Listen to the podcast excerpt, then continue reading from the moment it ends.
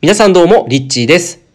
はい、ということで、今回はお金の稼ぎ方について知るというテーマでお話をしていきたいと思います。えー、お金の稼ぎ方について僕たちって勉強したことってないですよね。そう、僕たちはその小さい時から、えー、たくさんの大人を見て育ってきました。大体ですね、えー、自分がこれまで見てきた大人がどういう生活をしているのかというところからでしか、えー、どういうふうにお金を稼いでいるのかということを知ることができないわけなんですよね。で、これやっぱり人っていうのは見てきたものしか自分の頭の中に知識としてはないので、やはりそれ以上、それ以外というものを想像することというのはできないないわけなんです。えー、という意味では、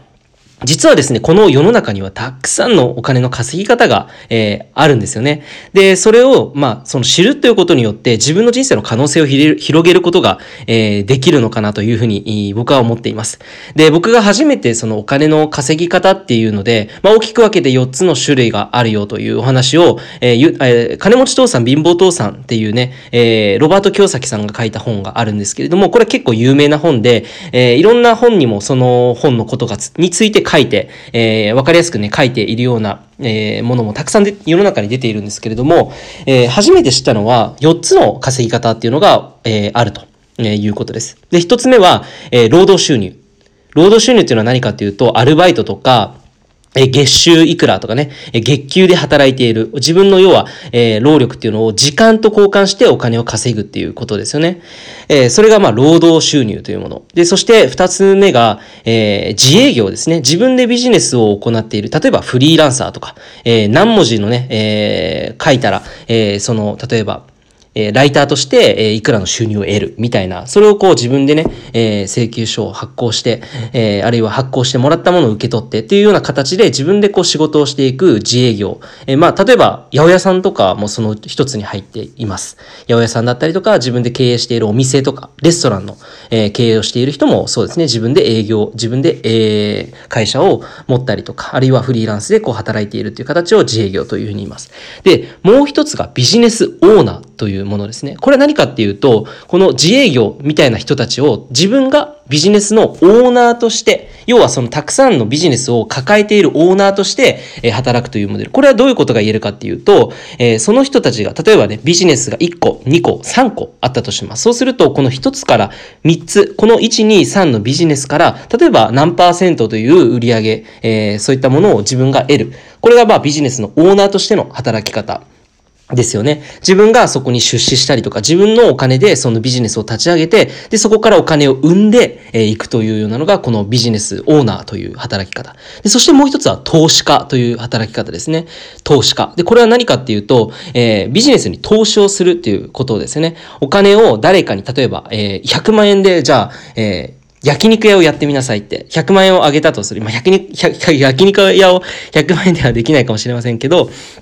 で、その、えー、100万円でやった焼肉屋さん運営している分の数パーセントをもらう。まあ、投資をしてお金、リターンを得る。えー、こういった、まあ、形ですね。要は自分の、労力とか、えー、自分の、えー、持っているビジネスとかで、えー、働くっていうものではなくて、自分が持っているお金が、えー、働いてくれる。要は自分は働かなくてもお金が働いてくれるので、まあ、そこから、えー、作り上げられた、えー、リターンを自分が、まあ、得ることができるというのが、まあ、投資家としての働き方ですね。よく、まあ、例えば LINE とか、今だったらね、こう IT のイノベイノベーションとか、いろんな、えー、ね、あの、シリコンバレーとかって有名ですけれども、そういった、えー、若手起業家とかが、お金がないけど、すごいアイディアを持ったっていうところに投資をするような投資家っていうのが多分皆さんイメージすると思うんですけど、まさに、えー、それがですね、投資家で、えー、例えば1億円とかっていうものをお金を与えて、その彼らが、えー、そのお金をもとに、え、資本金をもとにしてビジネスを立ち上げていくと。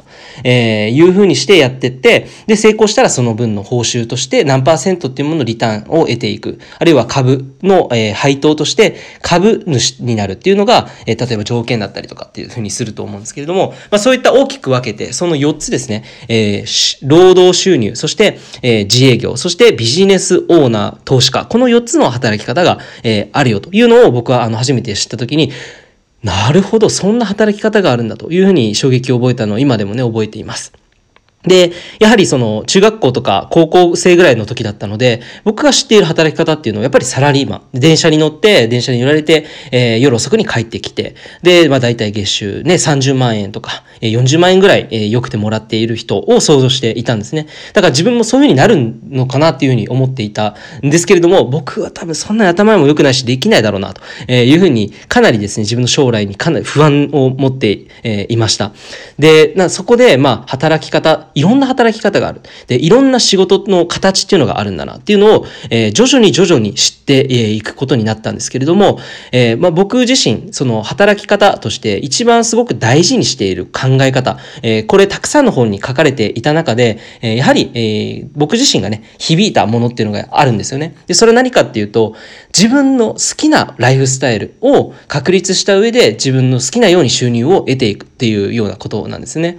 で、まあこれは人、もう本当にわかりやすく言うと、自分の好きなことを仕事にする。自分の好きなことを、えー、ビジネスにする。あるいはビジネスオーナーとして好きなことをやる。要はもう自分のワクワクすることを仕事にしていくっていうような、えー、働き方、そして収入の得方だったんですよね。なんでお金の稼ぎ方っていうと本当に、えー、イメージすると、やっぱりそういったアルバイトをやればいいのかなとか、えー、フリーランサーになるのも難しいよなって、どうやって仕事って取っていくんだろうって、えー、普通悩むんですよね。